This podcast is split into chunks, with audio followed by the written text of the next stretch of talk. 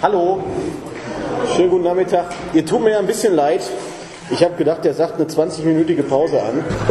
Ähm, aber von wegen, man konnte gerade hier hinkommen. Aber so sind Tagungen intensiv und knallhart und ihr seid da. Das heißt, ihr scheint das ja auch alle freiwillig zu machen.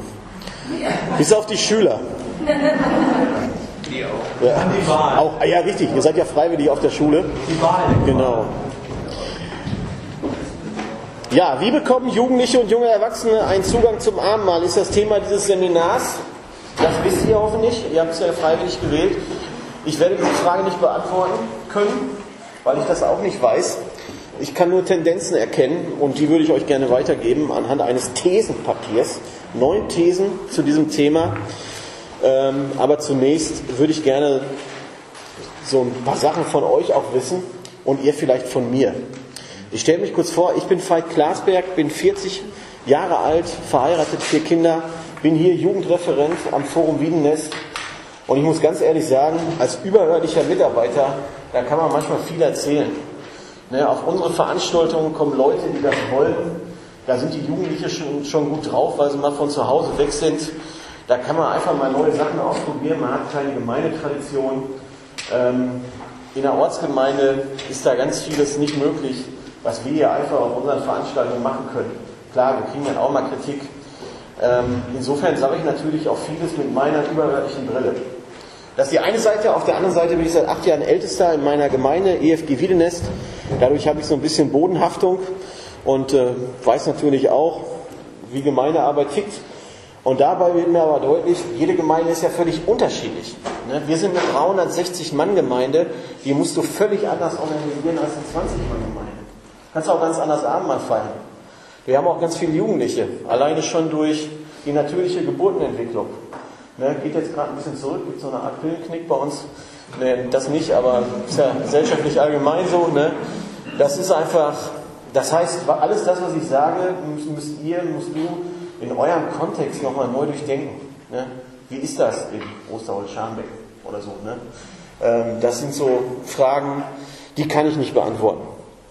Ja, also insofern teile ich hier meine Erkenntnisse mit. Ihr müsst prüfen, was davon gut ist, was ihr davon mitnimmt, was ihr gebrauchen könnt. Wie ist das denn bei euch? Wie feiert ihr Abend mal in eurer Gemeinde? Wer hat denn noch so, wer kommt aus einer Gemeinde, wo es noch die klassische oder sagen wir mal so die erste Stunde gibt? Oh ja, oh, das sind ja viele. Ne? Und bei wem ist das dann nicht mehr so? Bei den anderen? Wie habt ihr das? Also ich bin aus einer FPG und ich glaube, es war auch noch nie so dort, ehrlich gesagt. Also seit ich da bin, kenne ich das gar nicht. Ja. Das ist bei uns ganz normal einmal im Monat integriert im Gottesdienst. Einmal integriert in den Gottesdienst. Gut. Was gibt es noch für Formen? Was, wer sagt, ja, kenne ich, erste Stunde, einmal integriert, aber bei uns gibt es auch noch. Also wir haben selbstverständlich die erste Stunde noch, aber wir haben... Selbstverständlich. Ja, ja, Ja. das ist meine gut, Ja. das ist zum anderen, was Ja. du gerade sagtest. Aber wir haben äh, hin und wieder im Portalwerk ein oder zweimal die, die Anbetestunde in, in den Gottesdienst integriert. Ah, okay. Das heißt, im, im Quartal. Mhm. Gibt es eine Gemeinde, wo man in Hauskreisen Abendmahl feiern darf? Ja? Was für eine Gemeinde? Woher kommst du? Welche Pfanne? Ich bin in der Gemeinde Großenbrunn in den Niederlande. Jetzt wegen meiner Frau nach Deutschland gezogen und jetzt arbeiten wir mit in einer Stadtmission vom äh, geschorenen Meisterwerk aus der Schweiz. Und da haben wir das öfters mal. Das, wir feiern das meistens einmal im Monat Sonntag mit der, der Predigt halt viel Künstler und der Lobpreis größer und dadurch äh, dann das Abendmahl mit eingefügt. Und gleichzeitig bieten wir das auch auf der Gemeindefreizeit oder zu Hause in Hauskreisen oder das auch, wird das dann auch durchgeführt. Ah ja, das war mal eine Oder gar nicht vor. Da hat sich noch jemand gemeldet, bei dem das geht? Ja? Also wir haben das äh, Nachmittag manchmal so äh, um 16 Uhr oder ein bisschen später uns getroffen und dann halt so einen Anbetungsabend gemacht. Erstmal Lobpreislieder äh, gesungen, dann wurde Abendmahl gefeiert und dann zum Schluss so äh, Zeugnisteile. Ja. Das Zeugnisteile. Dann kamen die Leute nach vorne und haben erzählt, was Gott gemacht hat. Okay. Also man merkt schon, es gibt ganz unterschiedliche Formen. Viel hängt mit der Tradition, mit der Kirchengeschichte zusammen und die haben Brüdergemeinden natürlich auch, weil uns gibt es ja schon seit 200 Jahren. Da gibt es eine gewisse Kirchengeschichte, eine gewisse Tradition. Wenn wir jetzt hier auf einer katholischen Tagung wären, dann wäre ich wahrscheinlich ordinierter Priester, weil nur der darf das Abendmahl austeilen, kein anderer. und auch nur der trinkt den Wein und die normale Gemeinde isst das Brot in apostolischer Sukzession und so weiter. Hängt auch ganz viel mit dem Kirchenverständnis zusammen. Das ist das lutherische Verständnis, was sich wieder vom Reformierten unterscheidet, wovon wir wieder mehr beeinflusst sind. Also es ist ganz interessant. Deswegen man hat auch immer seine traditionelle Brille auf. Kommen denn Jugendliche bei euch? Wo kommen Jugendliche und junge Erwachsene zum Abendmahl regelmäßig? In welche Form habt ihr? Wir haben eigentlich auch eine erste Stunde noch. Ja, Ja. da kommen Jugendliche und junge Erwachsene hin. Nicht in großen Ja, die kommen. unterschiedliche Brillen. Okay, du sagst wenig, aber ihr seid schon in einer Gemeinde, ja? Okay. Ja, wie hat sich noch jemand gemeldet? Ja, bei euch? Weil die Eltern kommen. Weil die Eltern kommen. Müssen die kommen? Das sagt keiner. Das sagt keiner. Okay, ja. Also, aber ein 20-Jähriger, der kommt ja nicht, weil seine, weil seine Eltern kommen. Oder kommt er sonst in den Gottesdienst, wo er hin will? Okay. Wer sagt denn bei mir in der Gemeinde, ist das ein Problem, Abendmahl für Jugendliche und junge Erwachsene irgendwie verständlich zu machen? Doch schon mehrere, ja. Okay, sonst hätte ich ja auch nicht in das Seminar kommen brauchen. Mich ja beruhigt. Äh, ja. Äh, Ja, okay. Ja, spannend. Also ich sage mir mal ganz, sag ganz mal ganz kurz, wie wir das in der Gemeinde machen. Wir haben in der Gemeinde am zweiten und am vierten Sonntag die klassische erste Stunde. 9 Uhr. Ja. Da kommen ungefähr 35 Leute hin, die sind alle über 60. Oder manche sind noch ein bisschen jünger. Und dann wird Abendmahl wie immer gefeiert, wie sich das gehört. Wir haben das bewusst nicht abgeschafft, weil wir sagen, wenn 35 Leute in dieser Form Jesus feiern wollen und Jesus begegnen wollen, denn darum geht es ja beim Abendmahl. Es geht beim Abendmahl erstens um Jesus, zweitens um Jesus, drittens um Jesus. Und wenn die so Jesus feiern wollen, dann lasse ich das doch zu. Ist doch super. Meine, wir sind eine große Gemeinde, wir können das machen. Wir können mit Form spielen. Wie groß ist eure Gemeinde? 360 Mitglieder. Nee, das ist für 30 auch mal 10 Prozent, das meine ich. Genau. Deswegen mussten wir reagieren und sagen, Moment mal, wenn so, dann feiert ja der Rest kein Abendmahl. Das kann doch gar nicht sein. Ne, Wir wollen doch Jesus feiern. Was machen wir? Deswegen haben wir am ersten Sonntag im Monat Abendmahl in unseren beiden Gottesdiensten. Wir haben dann einen Gottesdienst um 10 und einen zweiten Gottesdienst um 11.45 Uhr. Und in beiden Gottesdiensten gibt es Abendmahl einmal im Monat. Und dann haben wir irgendwann gesagt, das reicht uns nicht. Wir wollen mehr Abendmahl für alle.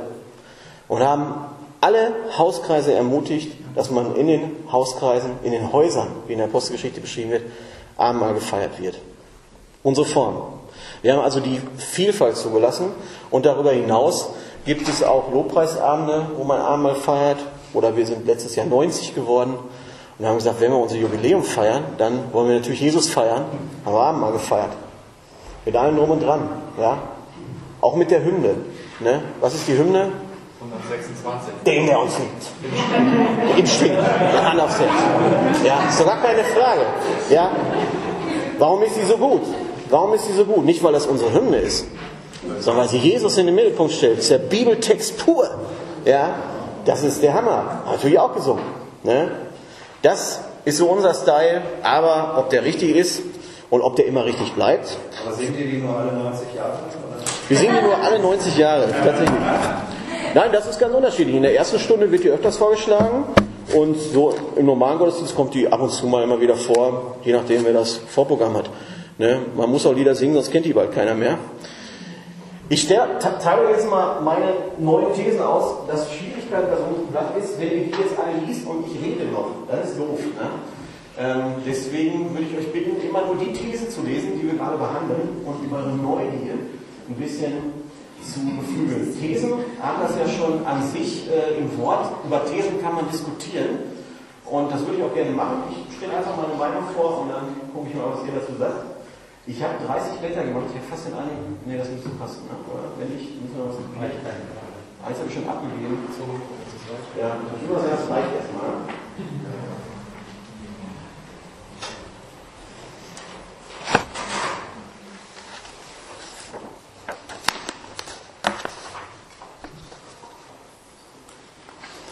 Die ersten haben natürlich einen Vorteil, die können schon mal mit rausschmeißen. Ähm, weil, nur Partei, äh, diese 35 äh, Gemeindeglieder, die da so alle zwei Wochen so für diese erste Stunde zusammenkommen, ja, hat sich das jetzt so reduziert, weil, weil, sich, weil es die anderen Angebote alle nicht, oder ist das eine Nee. absolute... Die anderen Angebote sind eine Reaktion darauf, dass keiner mehr zur ersten Stunde kommt. Und da hast du ja nur zwei Möglichkeiten. Entweder du änderst deine Strategie oder du sagst, versäumt die Gemeindeversammlung nicht. Aber das kannst du hundertmal sagen. Das heißt, ihr hattet über 300 Glieder und es kam kaum noch zum Nachhinein. Über, ja, damals waren das noch 290, genau. Ja, Krass. das ist krass. Unglaublich. Ja. Das liegt natürlich auch daran, dass wir natürlich eine, durch die Größe, allein wir haben, wir haben Leute aus den unterschiedlichsten Backgrounds. Ne? Ja, also da hast du Baptisten, FEGler, ähm, Brüdergemeindler, Hardcore-Brüdergemeindler, alte Versammlung, ähm, Leute, die aus der Welt bekehrt haben. Da ist jetzt keine, und das mischt sich alles. Ne? Leute aus der evangelischen Kirche, das alles kommt natürlich zusammen, sodass die, die Traditionsgruppe derjenigen, die die erste Stunde so als Superstyle halten, die ist natürlich geringer bei uns. Ne? Und dann ist es auch vergessen worden, ähm, wahrscheinlich, meine These, das zu vermitteln. Aber kommen wir gleich noch auch äh, zu. Neun Thesen zum Abendmahl oder Brotbrechen im Brethren Movement, habe ich gesagt, ja. Der Name Brüdergemeinde, den müssen wir irgendwie ändern. Ähm, mein Vorschlag, den ich demnächst machen werde, ist Christusgemeinde, kommt ja vom Bibeltext. Einer ist euer Meister, ihr alle aber seid Brüder. Es geht ja eigentlich gar nicht um die Brüder, sondern um Christus. Und das klingt auch zeitgemäßer. Mal gucken, der, der sich dem Vorschlag anschließen wird. Ähm, als er entstanden, also er drückt was Gutes aus, aber im Deutschen, in unserer Kultur, ähm, trotzdem, man muss zu seinem Namen stehen, aber im Englischen klingt er noch besser. Brethren Movement, Bewegung, Action, Power, ne, steckt ja dahinter. Deswegen habe ich das mal hier gewählt. Meine erste These ist, beim Abendmahl geht es erstens um Jesus, zweitens um Jesus und drittens um Jesus. Das ist einfach so. Der hat es erfunden. Ne? Und es geht um ihn, um seinen Tod, um seine Auferstehung. Und irgendwie geht es natürlich dann auch um uns, weil der ja uns die Sünden vergibt. Und wir mit auferstehen und wir das feiern sollen, solange bis er wiederkommt, weil er dann wieder mit uns gemeinsam feiert. Wer Jesus also nicht liebt, und da spielt es überhaupt keine Rolle, ob der jung oder alt ist, der wird nie einen echten Zugang zum Abendmahl bekommen. Ja, weil er Jesus nicht liebt. Der kommt entweder gar nicht, weil ihm, und da gibt es verschiedene Leute, manche kommen nicht, die sagen, das ist nicht mein Style, dabei geht es ja gar nicht um Style. Der ist mir zu alt, der Style, oder der ist mir zu jung, der Style. Und dann komme ich nicht. Dann verschiebt sich aber schon was. Komme ich wegen dem Style oder komme ich wegen Jesus? Dann gibt es aber Leute, die kommen, aber die kommen auch nicht, weil sie Jesus lieben, sondern die kommen, weil man das so macht. Die kommen aus Tradition. Man mag also den kulturellen Aspekt. Man liebt diesen Style, ja, diesen Geruch, das schwarze Liederbuch, ja, die Karl Brockhaus Lieder, ja, und so weiter. Das ist, ist ja nicht schlimm, ja. Man darf ja, jede Gemeinde, äh, jede Konfession hat ja ihren Style, weil Leute diesen Style mögen. Das ist ja nichts Schlimmes. Nur, darum geht's aber auch nicht. Weil es geht ja um Jesus und nicht um den Style. Ne? Das darf man nicht verwechseln, Style und Jesus. Das ist schwierig, wenn man das verwechselt. Und dann gibt es Leute, die verweigern andere Formen durch Enthaltung, die nehmen nicht teil, weil, der, weil sie sich am Style oder an der Form stoßen. Komisch, dass jemand nicht am Abendmahl teilnimmt, weil er sich an der Form stoßt. Geht doch um Jesus und nicht um die Form. Aber da gibt es so ganz merkwürdige Verständnisse, auch die Infizierungslehre. Das ist fast schon teilweise katholisches Verständnis. Das läuft jetzt hier nicht falsch. Also ist das jetzt hier eine falsche Veranstaltung? Also darf ich nicht dran teilnehmen, weil ich dann auch irgendwie falsch werde. Ne? So Infizierungslehre. Ja, ist in Brüdergemeinden sehr beliebt. Ja, deswegen muss man sich auch von der Welt fernhalten, weil man immer Angst hat, die Welt würde dann infizieren. Da ist ja was dran. Ne? Nur kannst du nicht durchziehen. Ne? Wenn du Krankheiten heilen willst, muss die Krankheit auch anpacken. ja, und ähm, wenn wir die Welt, der Welt einen Beitrag geben müssen, müssen wir uns auf die Welt auch ein Stück weit einlassen. Nicht auf den Geist der Welt, aber auf die Menschen dieser Welt. Also es geht um Jesus und um ihn. Und wenn wir Jesus feiern wollen, spielt der Style erstmal keine Rolle. Und jetzt kommt dazu noch ein gesellschaftlicher Trend. Jugendliche heute, so aus meiner Erfahrung, die kommen nicht mehr aus Tradition. Das ist heute nicht mehr so. Weil man das so macht, gehe ich dahin. Das gibt's natürlich auch noch. Aber im großen Ganzen gibt's das nicht mehr. Ne? Und es ist auch nicht so, dass Eltern ihre Kinder heute mitbringen, weil das so üblich ist. Ja, welche Mutter oder ich habe vier Kinder, ich bringe doch nicht meine siebenjährige Tochter mit und setze die ohne Kinderbetreuung in die erste Stunde. Ja, ich war letztens auf dem Gemeindedienst, da habe ich mir meine ganze Familie mitgenommen und da saßen die in der ersten Stunde und meine Kinder, meine Tochter, Papa, warum sagt denn hier keiner was? Ja, also die haben das überhaupt nicht verstanden. Ja, aber ähm, ich kann, die haben sich auch zu Tode gelangweilt. Das war nicht kindgerecht. Die bräuchten eine andere Form. Und Eltern heute sagen, also das tue ich mir doch nicht an. Ne, ich ich habe die ganze Woche Stress und morgens Kinder fertig machen und so weiter. Da hat sich unsere, da früher war das anders. Da ist man da hingegangen und die Kinder, die haben ruhig ja, und die fanden die erste Stunde sogar noch besser als die zweite, weil in der ersten Stunde war ja ein bisschen Abwechslung, wenn in der zweiten Stunde einer die ganze Zeit nur gelabert hat. Ja, das war so, haben mir Leute erzählt, ne? das, das war einfach so, ne? ne? Das ist so, genau. Und dann sage ich, ja, habe ich meiner Tochter erklärt, ja, sage ich, ähm, hier, das ist hier so, weil hier, jeder kann hier was dazu beitragen, ne? Jeder kann hier Lied vorschlagen. Habe ich gesagt, hat sie gefragt, ja, kann ich denn auch Lied vorschlagen? Ja, ich sag, klar, ne? Hat sie dann zum Glück nicht gemacht, weiß nicht, wie es angekommen wäre. Aber theoretisch wäre das ja, das wäre dann, ne, wenn die Kinder das so begreifen würden, aber dieses gesellschaftlicher Trend, den kann man, kann man ignorieren oder man, man nimmt ihn auf. Right. Ja? Kann ich was dazu sagen? Klar. Also das stimmt natürlich nicht generell pauschal, was du jetzt sagst, weil es gibt auch Kinder, die sind äh, ohne Probleme in der ersten Stunde, die beschäftigen sich, die gucken Bücher. Genau. Äh, so, aber das ist auch ein bisschen ein Stück Lernprogramm, um mal eine Stunde still zu sitzen, das funktioniert auch. Ja. Äh, Aber nur, Es, es ist nicht die, die Regel. genau. Es gibt immer Ausnahmen. Ja. Ich rede jetzt, Ich glaube, ich muss, ich muss direkt gehen. Mein Sohn ist heute Lehrer in der Gemeinde, ganz junge Gemeinde, ja. Und die bringen so alle Viertelstunde alle ihre Kinder mit. Ja. Also das ist bald wie die Kinderstunde, aber die sitzen, wie du gerade sagst. Ja. Ich kenne das, die bringen ihre Bilderbücher mit, lesen und malen dabei und sind und ich muss sagen, ich finde das ja gut. Das ist eine gute Gewohnheit, warum nicht? ja, nee, da geht es nicht um richtig oder falsch. Es geht einfach nur darum zu sehen, 95% aller Fälle läuft das nicht mehr so, oder, oder sagen wir mal 90. Deswegen ist das andere nicht falsch. Das hat nichts mit besser oder schlechter zu tun, sondern ich stelle das einfach nur fest. Und jetzt müssen wir natürlich überlegen, ja, sagen wir, wir machen so weiter wie bisher oder reagieren wir auf diesen Trend? Das ist ja die Frage, die man immer als Gemeindeleitung hat. Ne? Konsequenz ist ja, dass wenn zum Beispiel die Eltern sich morgens nicht teilen können, weil sie gar nicht getrennt Auto fahren können, dass Ja. die Mutter mit den Kindern zu Hause bleibt. Das kann auch sein, ja. Und nur einer zur Mahlfeier geht, weil man sich dazu irgendwie verpflichtet. Das geht ja nicht mit den Kindern. Genau. Und das wäre blöd. Ich finde, man muss es immer versuchen. Ja, das kommt drauf an. Je nachdem, wie du geprägt bist und welche Werte du hast. Ne? Faktisch ist aber, es geht um Jesus. Ne? Und wenn das nicht klar ist, dann habe ich hier geschrieben, man kann ein Pferd nicht zu Tränke tragen. Das ist ja so ein Spruch. Man muss Durst haben. Man muss das Verlangen haben, Jesus in den Mittelpunkt zu stellen.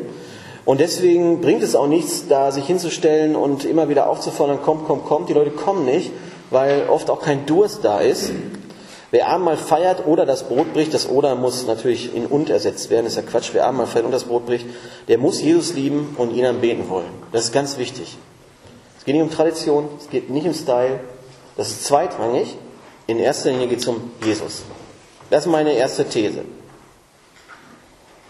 Tja, das haben wir schon darüber diskutiert. Will da jemand noch einhaken? Das heißt aber, dass du, du würdest also sagen, wenn aus welchen Gründen auch immer der Stil der Anbetungsstunde nicht die Form hat oder der Mahlfeier die Form hat, die ich bevorzugen würde und ich diene nicht. Und ich verweigere mich dieser Veranstaltung, dann ist das zuallererst ein geistliches Problem? Oder was, äh, das schließe ich so ein bisschen aus der These, wenn das hier steht. Ne? Nee, das würde ich. Das kann sein. Ne, das müsste man abklopfen. Kann derjenige auch letztendlich nur selber beantworten. Ähm, aber da muss man jetzt vorsichtig sein, was man antwortet. Ähm, weil das sagt ja nicht aus, dass ein Abendmahl zeitgemäß sein sollte. Weil das wäre jetzt das nächste, was ich sagen würde. Das Abendmahl muss unserer, unserer Zeit angepasst werden. Nicht vom Inhalt, sondern vom Stil. Und wenn eine Gemeinde sich weigert oder in der Gemeinde sich geweigert wird, das Abendmahl anzupassen und man meint, man müsste das noch wie zu Davids und Georg Müllers Zeiten feiern, dann würde ich sagen, Das wird sie eh merken, weil dann kommen nämlich, immer, kommen nämlich nur noch 30 Leute. Dann, hat die, dann liegt das Problem bei der Leitung. Ne? Ähm, Würde ich sagen. Kann aber, ähm, also, oder vielleicht brechen neue Formen durch, wo die Leute auf einer anderen Art Abendmahl feiern oder auf einer anderen Seite. Ähm, mir geht's hier bei der These darum, wenn, wenn das nicht wahr ist, dass es um Jesus geht und die Leute Jesus beim Abendmahl feiern will, dann kannst du egal welchen Stil anbieten, egal welche Uhrzeit, egal welchen Style. Das bringt nichts. Ja, weil, weil, weil, das, das ist nicht der, der Inhalt. Ne? Deswegen, das ist, vielleicht kann man das so vergleichen. Ähm, das Ziel ist, dass wir mobil sind und deswegen fahren wir Auto.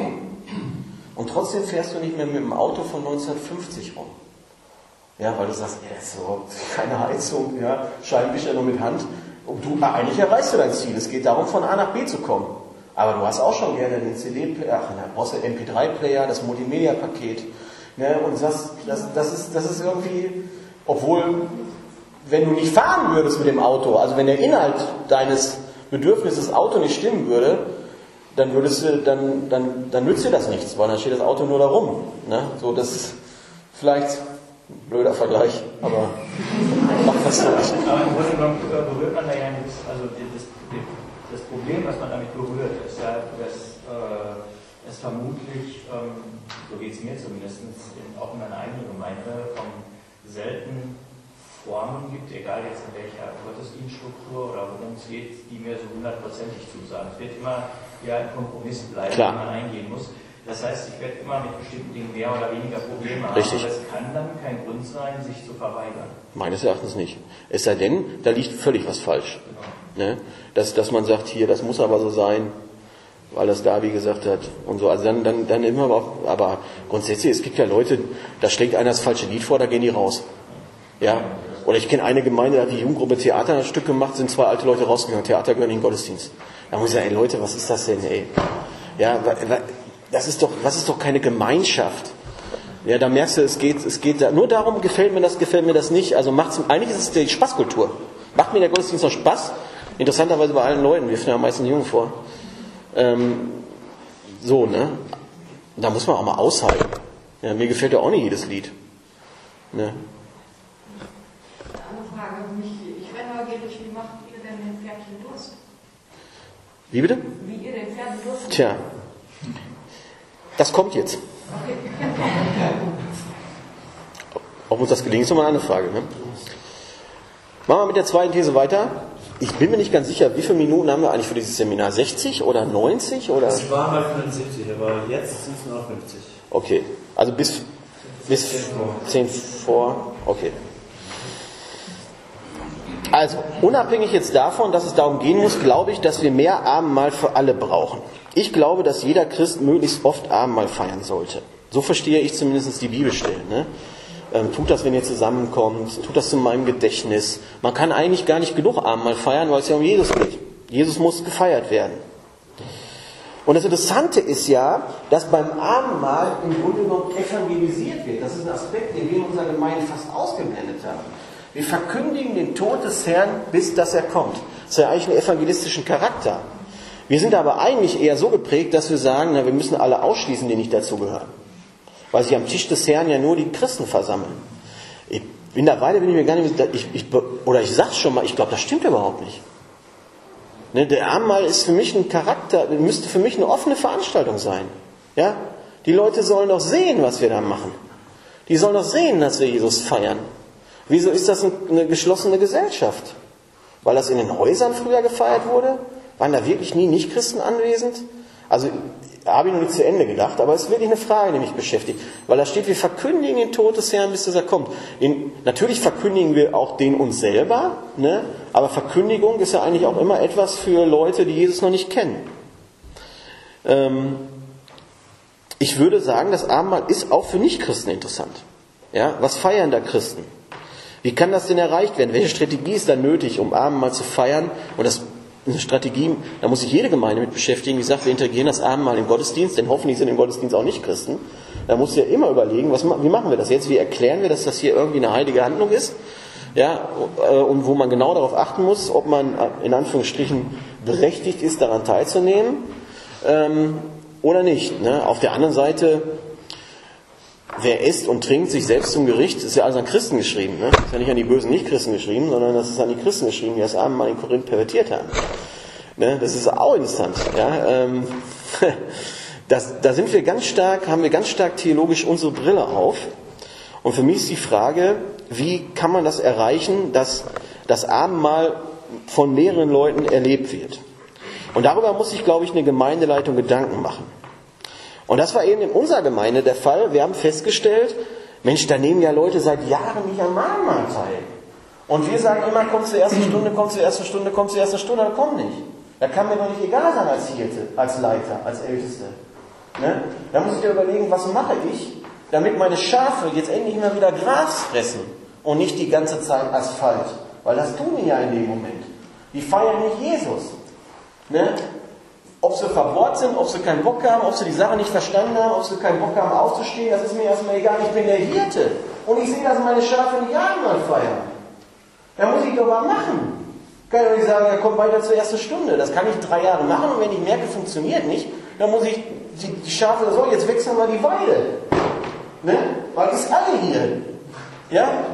Erde. Merkt ihr das eigentlich gar nicht? Ne? Aber Schafe sind ja manchmal dumm. Ne? Entschuldigung. Ne? Die sagen, die, die essen einfach weiter, obwohl nichts mehr da ist. Ja, merken gar nicht, wie schlecht das ist. Das ist ja Leitung, Hirtendienst. Ne? Also muss eine Gemeindeleitung an der Stelle sagen, hey, wie schaffen wir es denn, dass möglichst viele unserer Leute in der Gemeinde Abendmahl feiern? Wie kriegen wir das denn hin? Wir kriegen, ja, und wenn wir merken, dass die Jugendlichen nicht kommen, dann können wir natürlich immer sagen, kommt, kommt, kommt, kommt, kommt. Oder wir müssen uns was anderes überlegen und überlegen jetzt, wie kriegen wir das Abendmahl in die Jugend rein? Das kann mir ja nicht egal sein. Und in unserer Gemeinde hatte ich ja schon gesagt, wir haben dann so ein Programm gestartet, das nannte sich Mehr Abendmahl für alle. Das war das Motto. Und haben dann gesagt, wir wollen, das hängt aber auch mit unserer Größe zusammen, dass in den Hauskreisen Abendmahl gefeiert wird. Uh, das war ganz neu. Darf man das? Ne? Da merkst du auf einmal, sind wir wieder Katholiken? Ja, Moment mal. Was machen die? Da kann doch nicht jetzt jeder da das Brot. Ne? Natürlich, sind alle Brüder. Und einer ist unser Meister und Schwestern. Ne? Aber an der Stelle merkst du so, ja, da sind wir ganz katholisch. Auch das Amt des Austeilens. Dürfen Frauen das Abendmahl austeilen? Ja, auf einmal hebt das Austeilen des Abendmahls, das kriegt plötzlich, das, das, das, das, ist ja, das kann ein Priester. So, so tipp, so Quatsch. Ja, wie, wo, wo kommt das denn her? Ne? Da geht es ja nur darum, den Teller weiterzureichen. Das ist ja nur ein Job. Ne? Und einen Job muss irgendeiner machen. Ja? Was? Frauenarbeit. Ja, da. ja also der. Ne, ich, da gibt es dann Situationen, da, ähm, das, und das haben wir, wir haben zwei Gottesdienste, im zweiten Gottesdienst ist überhaupt kein Problem, wir machen das Frauen im ersten Gottesdienst, uh, ja, äh, manche Leute gucken dann die Frauen ganz böse an, dass die Frauen sagen, ich teile nicht mehr aus, ja, wenn ich so angeguckt werde. Dabei ist es ja nur eine Dienstleistung. Aber das ist so, das wird auch so eine, also heilig, ne? So genau. Und das war bei der Hauskreisgeschichte auch. Ne? Geht das? Und was passiert dann da? Da kann man ja alles möglich falsch machen, also machen wir es besser nicht. Oder man kann auch ganz viel richtig machen, oder machen wir es besser doch. Muss eine Leitung entscheiden. Und wir haben als Leitung gesagt, wir wollen das. Und weil eine Leitung ja leiten muss, haben wir eine Handreichung dazu rausgegeben, beziehungsweise eine theologische Begründung. Ich habe vielleicht nehmen euch mal mit. Das ist jetzt die vom EFG Wien des Ältestenkreis, da steht gar kein Datum dabei. Das haben wir dann vor drei, vier Jahren haben wir das gemacht und haben das biblisch begründet, warum das nach unserer Meinung nach in Ordnung ist. Ja? Für unsere Gemeinde, für unsere Größe natürlich auch. Ne? Ähm, das war jetzt unser Ansatz zu sagen, wir wollen, dass möglichst viele Leute Abendmahl feiern. Deswegen haben wir die erste Stunde nicht abgeschafft, weil dann Leute sagen, hey, das ist super, ich will das so, ich brauche das. Ja, dann Halleluja, dann macht weiter. Ne? Haben wir dann aber gesagt, machen wir nicht mehr in dem Raum mit 360 Plätzen, sondern wir passen auch die Form an und gehen in den Raum mit 60 Plätzen. Ist dann auch schöner. Bessere Atmosphäre, war natürlich auch schwierig, aber ist jetzt sozusagen durchgesetzt oder akzeptiert worden. Das heißt, eine Leitung muss sich da Gedanken drüber machen. Und das will ich hier eigentlich sagen. Wie können möglichst viele unserer Mitglieder und vielleicht sogar auch die Nichtchristen, das ist jetzt eine gewagte These, das Abendmahl erleben? Weil das so wichtig ist, dass Jesus gefeiert wird. Darum geht es ja. Weil Jesus ja im Mittelpunkt steht. Ne? Wie können möglichst viele Leute Jesus in den Mittelpunkt stellen, in ihrem Leben als Gemeinde und wie können möglichst viele Menschen sehen, dass Menschen Jesus in den Mittelpunkt stellen? Daher diese These. Welche Erfahrung macht ihr denn um, in dem Zusammenhang äh, damit, wenn dort Menschen sind, die eben noch nicht an Jesus glauben und folglich jetzt natürlich auch nicht am Abendmahl teilnehmen sollten? Jetzt ist das ja in einer, in einer größeren Versammlung einfacher zu kommunizieren, finde ich. Oder das heißt, die, die Menschen selbst würden das akzeptieren und sagen, okay, ich äh, bin jetzt hier nur einer, das hier sind 100 mehr oder so. Mhm. Äh, aber in so einem Hauskreis stelle ich mir vor, da sitzen acht Leute und du hast zwei Gäste. Ja gut. Sechs Leute nehmen am ja. Abendmahl teil und dann sagt ja, du darfst leider nicht. Ne? Ähm, ich weiß nicht, welche Erfahrung ihr dazu interessieren, weil die ja. Gedanken finde ich denn grundsätzlich interessant. Also das, wir haben jetzt nicht in, in evangelistischen Hauskreisen da ist das Papier jetzt nicht für gedacht. Es ging darum, wo sich unsere Gemeindemitglieder zum Hauskreis treffen. Ne? Okay, also im Alpha-Kurs, da würde ich wahrscheinlich auch keinen Abend mal feiern. Ne? Also da sind dann keine Außenstehende im Regelfall. Ja, zumindest keine Außenstehende, die wirklich völlig überrascht sind, dass Christen Abend mal feiern. Also das, solche nicht. Ja, es müssen nicht unbedingt, es kann auch, es gibt ja auch Leute, die kommen jahrelang zur Gemeinde, ohne dass sie Gemeindemitglieder sind. Solche Leute können natürlich auch im Hauskreis sitzen. Okay. Ne? Da muss man es eben erklären. Die Frage ist ja sowieso, was passiert, wenn nicht Christ am Abendmahl teilnimmt? Kippt er dann tot um? Ja, ist, dann, ist er dann verflucht? Ne? Oder. Ja. Nee, fördern sollte man das nicht, ne? Genau. Äh, du hattest dich gemeldet? Ja, das ist genau. Ich habe noch versucht, eine Peace-Gemeinde in Lüdenscheid zu gründen und unser Gottesdienst war im Grunde genommen äh, ein Hauskreis. Und immer mal wieder gekocht, aber das Abendmahl gefeiert. Und von den Leuten, die damit mehr aktiv waren, kamen immer noch ein paar Freunde dazu. Dann haben wir es einfach erklärt. Das bedeutet das für uns. Wenn es das für dich nicht bedeutet, lass den Brot einfach weitergeben. Ist völlig in Ordnung, du bist hier willkommen. Aber für uns ist das etwas sehr Wichtiges. Und wie ist das gelaufen? Nicht ist, geklappt. Die, die ähm, nicht geglaubt haben, haben auch kein Problem und es weitergehen lassen. Wir hatten eine gute Gemeinschaft. Sie waren mit Christen zusammen, sie haben das Wort Gottes gehört. Und alles war prima. Meine Erfahrung ist auch, die Leute raffen das, dass das eine sakrale oder heilige Handlung ist und da lassen die dann lieber die Finger von. Das ist ganz interessant. Da haben Leute ein Gespür für. Weiter am Anfang, als du sagtest, man müsste das Brotrechen auch eben vom evangelistischen Standpunkt her betrachten, habe ich schon gedacht. Das heißt, jetzt dürfen alle teilnehmen, ja auch die, die gar nicht gläubig sind. Da hätte ich jetzt noch gefragt, wie meinst du das? Aber das hat sich ja jetzt geklärt.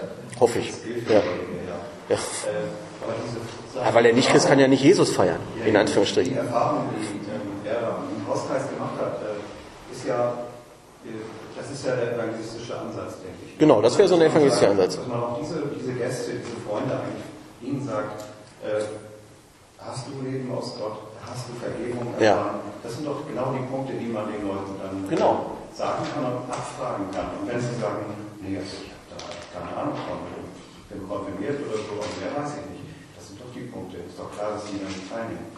Äh, ich glaube, das sehen die auch ein. Ne? Ja. Es gibt noch einen weiteren Aspekt, wo habe ich mir jetzt sogar Gedanken gemacht, kann man mit seinen Kindern Abendmahl feiern? Ja, und ähm, das ist eine ganz interessante Frage. Und damit meine ich jetzt mal, sage ich mal, alles, was unter zwölf ist. Ne? Im Judentum war ja der ab zwölf, war ja dann da gibt es einen Spruch, ne, rede so viel wie, äh, bis zwölf rede so viel wie möglich mit deinen Kindern über Gott. Ab zwölf rede so viel wie möglich mit Gott über deine Kinder. So, das ist nochmal ein bisschen mehr. Ne? Ja. Ähm, zum Beispiel ist ja interessant, dass das Passamal im Alten Testament, dass die da immer eine riesen Zeichnung gemacht haben. Die haben das Blut an die Wände geschmiert und der Sohn hat sich dann gesagt, guck Papa, was machst du denn da? Und dann hat der Papa, ja, pass mal auf. Ne? Gott hat uns aus Ägypten rausgeholt, voll der Hammer, Gott ist groß. Ne? Und ähm, kann man, ist das, man, das Abendmahl kommt ja aus diesem Passamal. Ne? Mir ist aufgefallen, meine Kinder kriegen das Abendmahl überhaupt nicht mit. Ne? Wenn Gottesdienst im Abendmahl gefeiert wird, die Sonntagsschule, dann sind die nicht da. Ja, dann sind die unten in der Sonntagsschule. Und zur ersten Stunde gehen wir ja nicht, so, oder zumindest nicht mit den Kindern. Ne? Das heißt, sie kriegen überhaupt kein Abendmahl mit. Das heißt, sie werden mich auch nie fragen, was macht ihr das? Macht ihr da eigentlich? Und deswegen habe ich es gewagt, ich habe Ostern als Familie Abendmahl gefeiert. Habe das dahingestellt, ich sage hier, Jesus ist für uns gestorben und auferstanden. Ja? Hm. Kann man jetzt sich drüber streiten, ich habe es gemacht. Ja, ähm, in der evangelischen Kirche zum Beispiel ist das äh, gang und gäbe, dass Kinder am Abendmahl teilnehmen. Ne, das ist so, weil man sagt, ein Kind ist automatisch in Anführungsstrichen im Heil bis zu einem gewissen Alter. Da hängen natürlich tausend Fragen dran ne, und so weiter, aber ähm, den Gedanken fand ich interessant zu sagen, ähm, Kinder müssen die Möglichkeit haben, das zu sehen. Zumindest ist er alttestamentlich. Ne? Mehr Abendmahl für alle könnte man überstreiten. Dritte These. Wir müssen auch beim Abendmahl Strategie und Ziel unterscheiden. Das ist eine der wichtigsten Aufgaben von Leitung. Eine Gemeindeleitung muss generell unterscheiden zwischen Ziel, also was ist der Inhalt, was ist der Auftrag, was ist, was ist uns geboten, und der Strategie, also der Form und der Art und der Ausführung. Das Ziel ist es, beim Abendmahl oder Brotbrechen Jesus zu feiern, wenn wir zusammenkommen. Das ist das Ziel. Also müssen wir die Frage beantworten, wie können wir dieses Ziel, Jesus zu feiern im Abendmahl, wenn wir zusammenkommen, denn im 21. Jahrhundert in der deutschen Kultur erreichen? Diese Frage müssen wir beantworten als Leitung. Und in den Brüdergemeinden war das über 100 Jahre die Strategie der ersten Stunde. Die war total super, die Strategie. Die hatte ihre Zeit. Die war richtig und es gab vielleicht keine bessere Strategie. Aber jetzt, das muss man ja wirklich sagen, scheint die Strategie in vielen Gemeinden überholt zu sein. Und jetzt ist die Frage, bestehen wir auf die Strategie? Das macht man aber so? Oder sagen wir, Moment mal, wir müssen die Strategie ändern, um das Ziel zu erreichen. Und deswegen muss man unterscheiden, was ist Strategie, was ist Ziel. Ne? Und Ziel ist es, Jesus zu feiern, kann es da auch eine andere Strategie geben. Hier gibt es auch noch ein zweites Beispiel in unserer Szene. Ähm, das Ziel ist ja, dass viele Menschen gelehrt werden. Ne? Und das klassische Modell, wie Lehrer in die Gemeinde kommt, ist sonntags der Gottesdienst und mittwochs oder dienstags oder donnerstags die Bibelstunde. Funktioniert aber auch nicht mehr. 1930 haben wir die Hälfte noch arbeiten. Ja, oder kommt gerade von der Arbeit. Ja, das war eine super Strategie bis ungefähr 1980. Nicht in allen Gemeinden. Es gibt Gemeinden, funktioniert die noch super, die Strategie.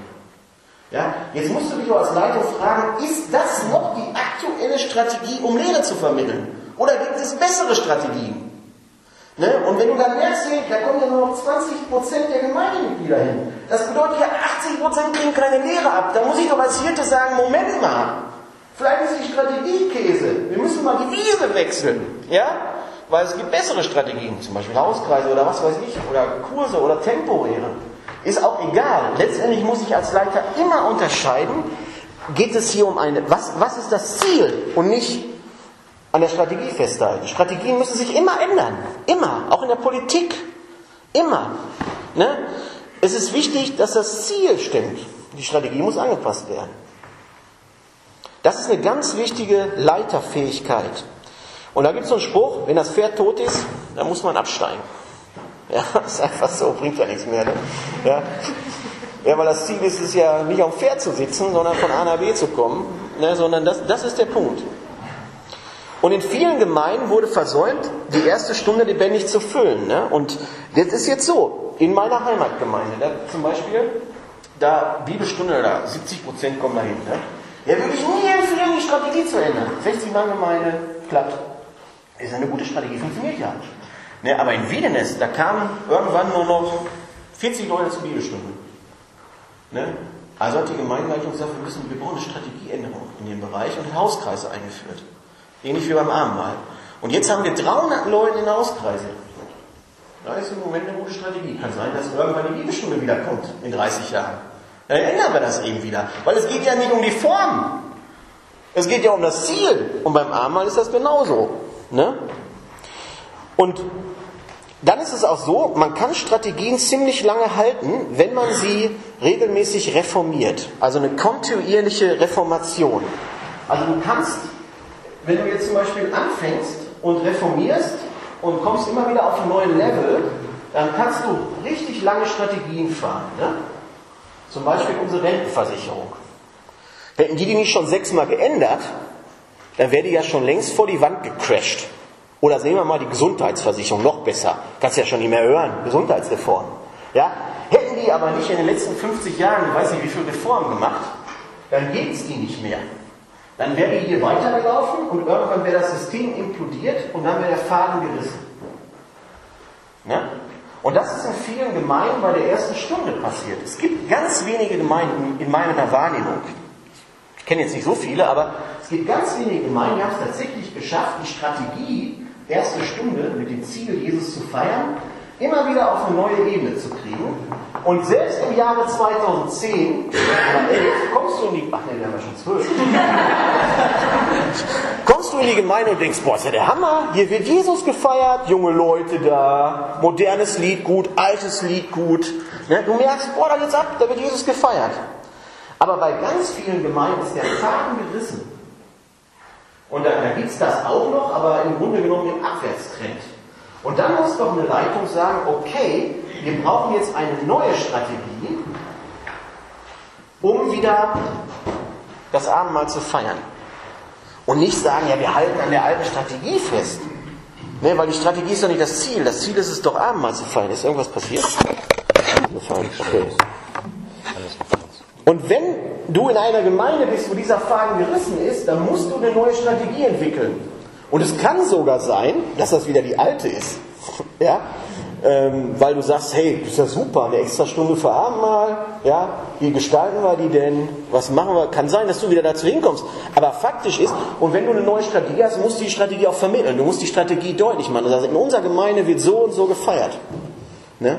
das ist so, das muss ein Leiter bringen oder eine Gemeindeleitung.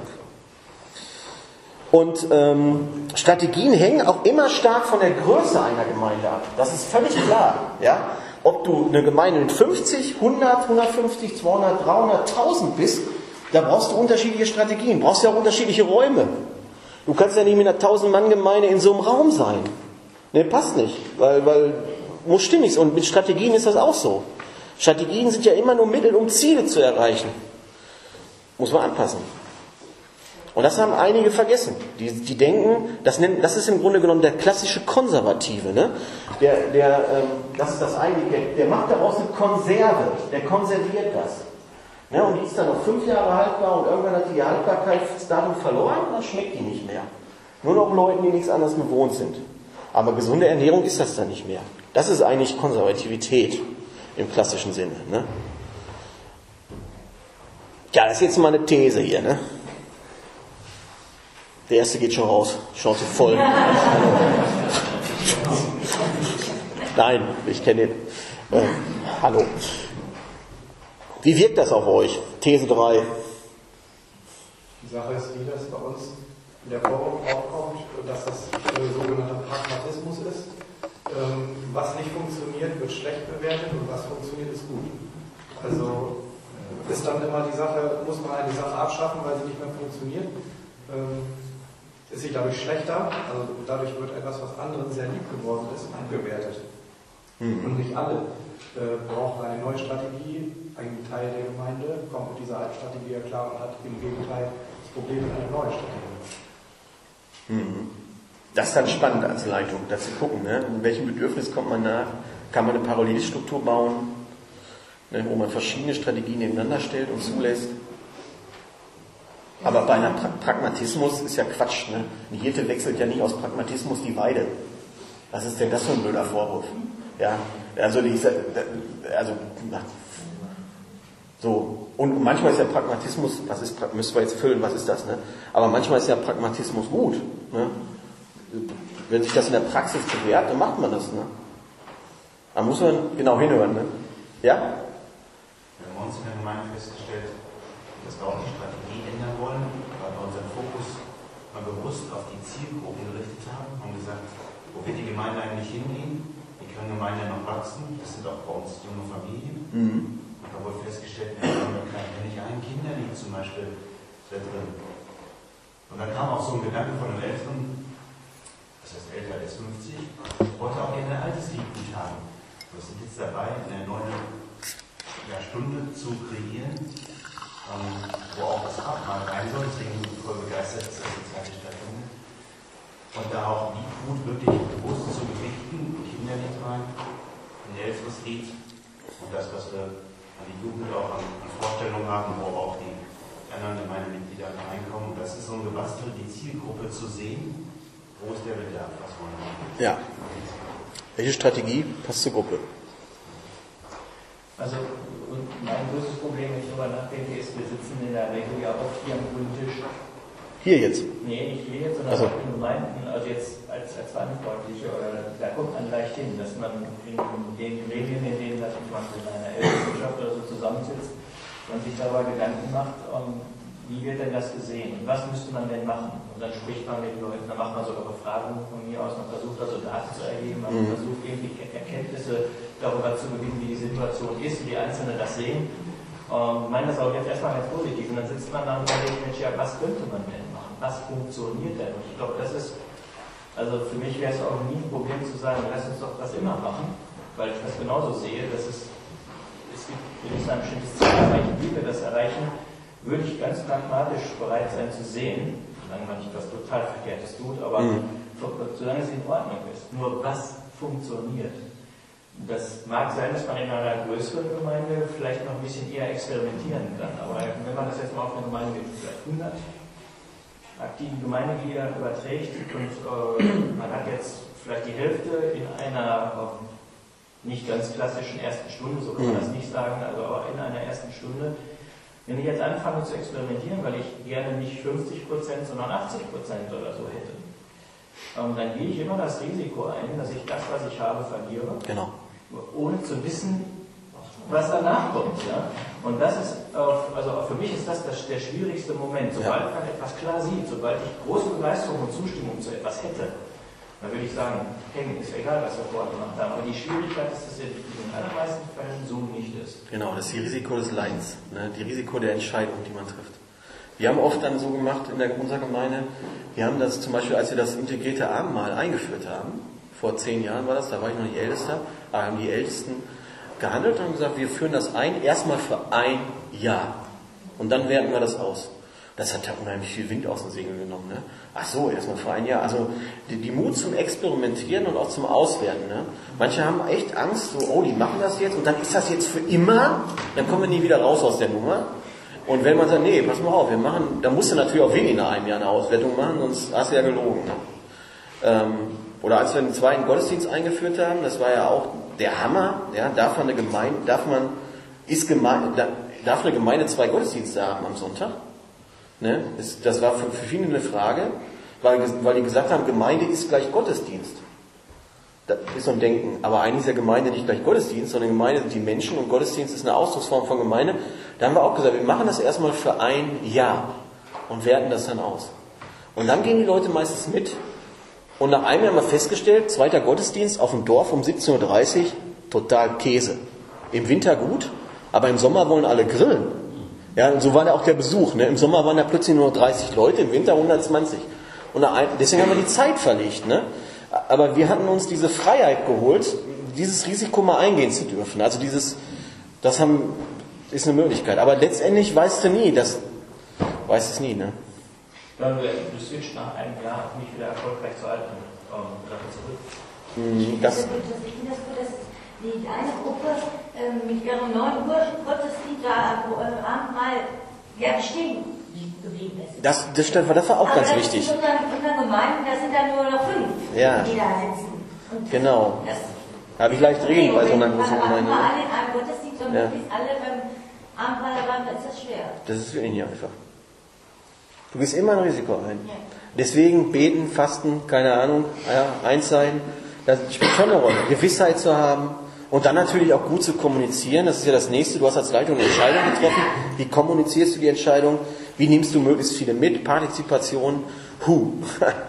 jo, da kann man Geschichten erzählen, vor allem, was alles schiefgegangen ist. Ähm, Ja, aber nur aus diesen Fehlern können wir lernen. das stimmt, ja. Ja, und wenn ich nicht bereit bin, einen Fehler zu machen, aus wir nicht lernen. Wir lernen nur Auch. Ja, Ja. aber mehr aus den Fehlern. Also Fehler lernt man, das Wir stimmt. müssen einfach bereit sein, unkonventionelle Entscheidungen zu treffen. Ja, auch wenn sie nicht vollkommen sind. Äh, weil es ist besser, das zu tun, als wenn ich so lange warte, bis ich die vollkommene Entscheidung, die vollkommene Richtung habe, dann ich es nie. Und werde immer nur diskutieren und kreisen, Ja. um eine Lösung zu finden.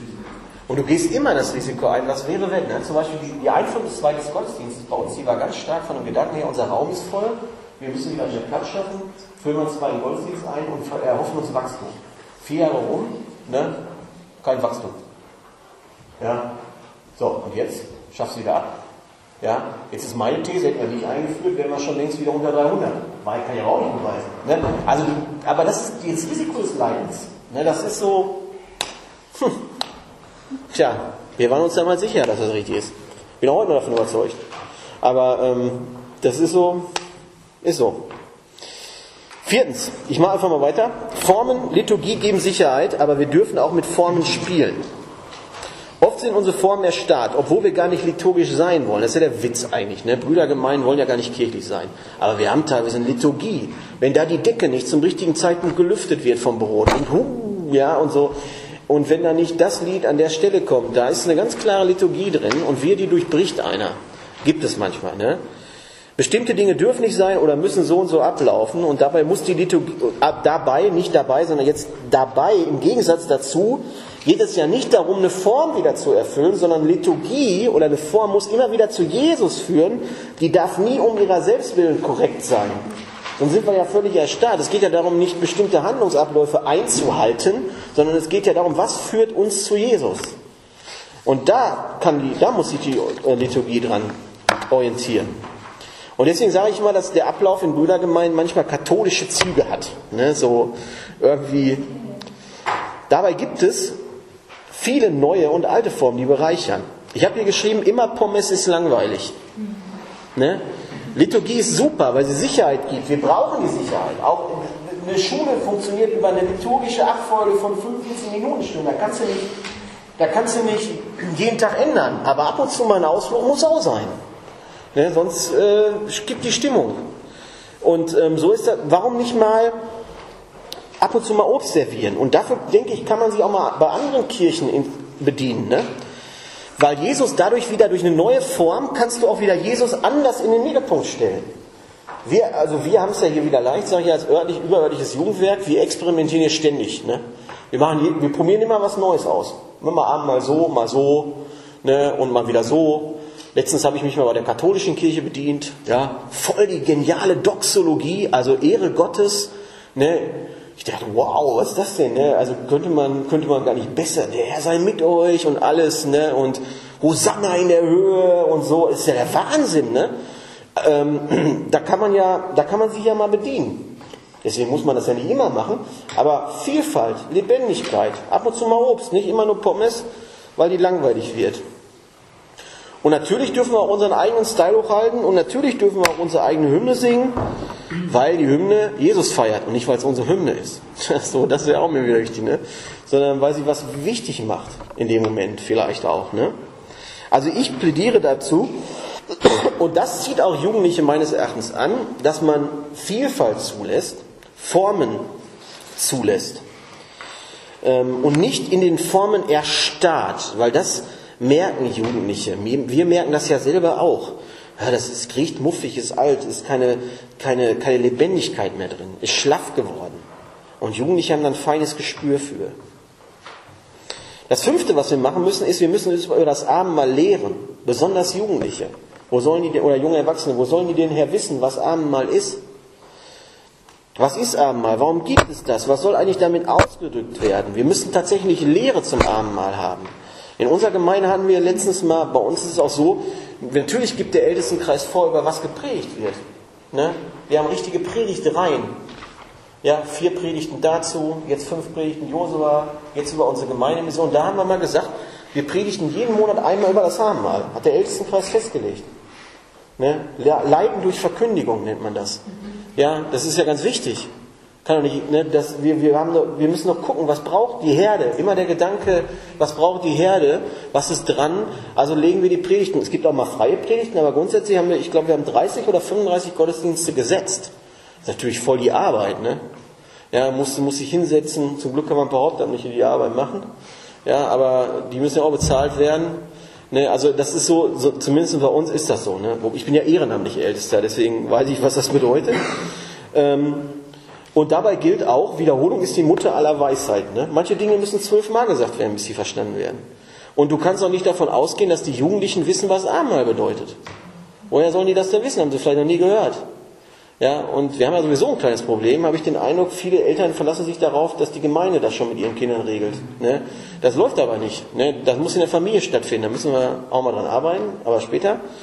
Ähm, und besonders dann, wenn der traditionelle Faden hier abgerissen ist, dann bringt es nicht zu sagen, ihr müsst da aber hinkommen, sondern wir müssen deutlich machen, um was es beim Abendmahl geht, über Lehre. Die Leute müssen das verstehen, da geht es um Jesus.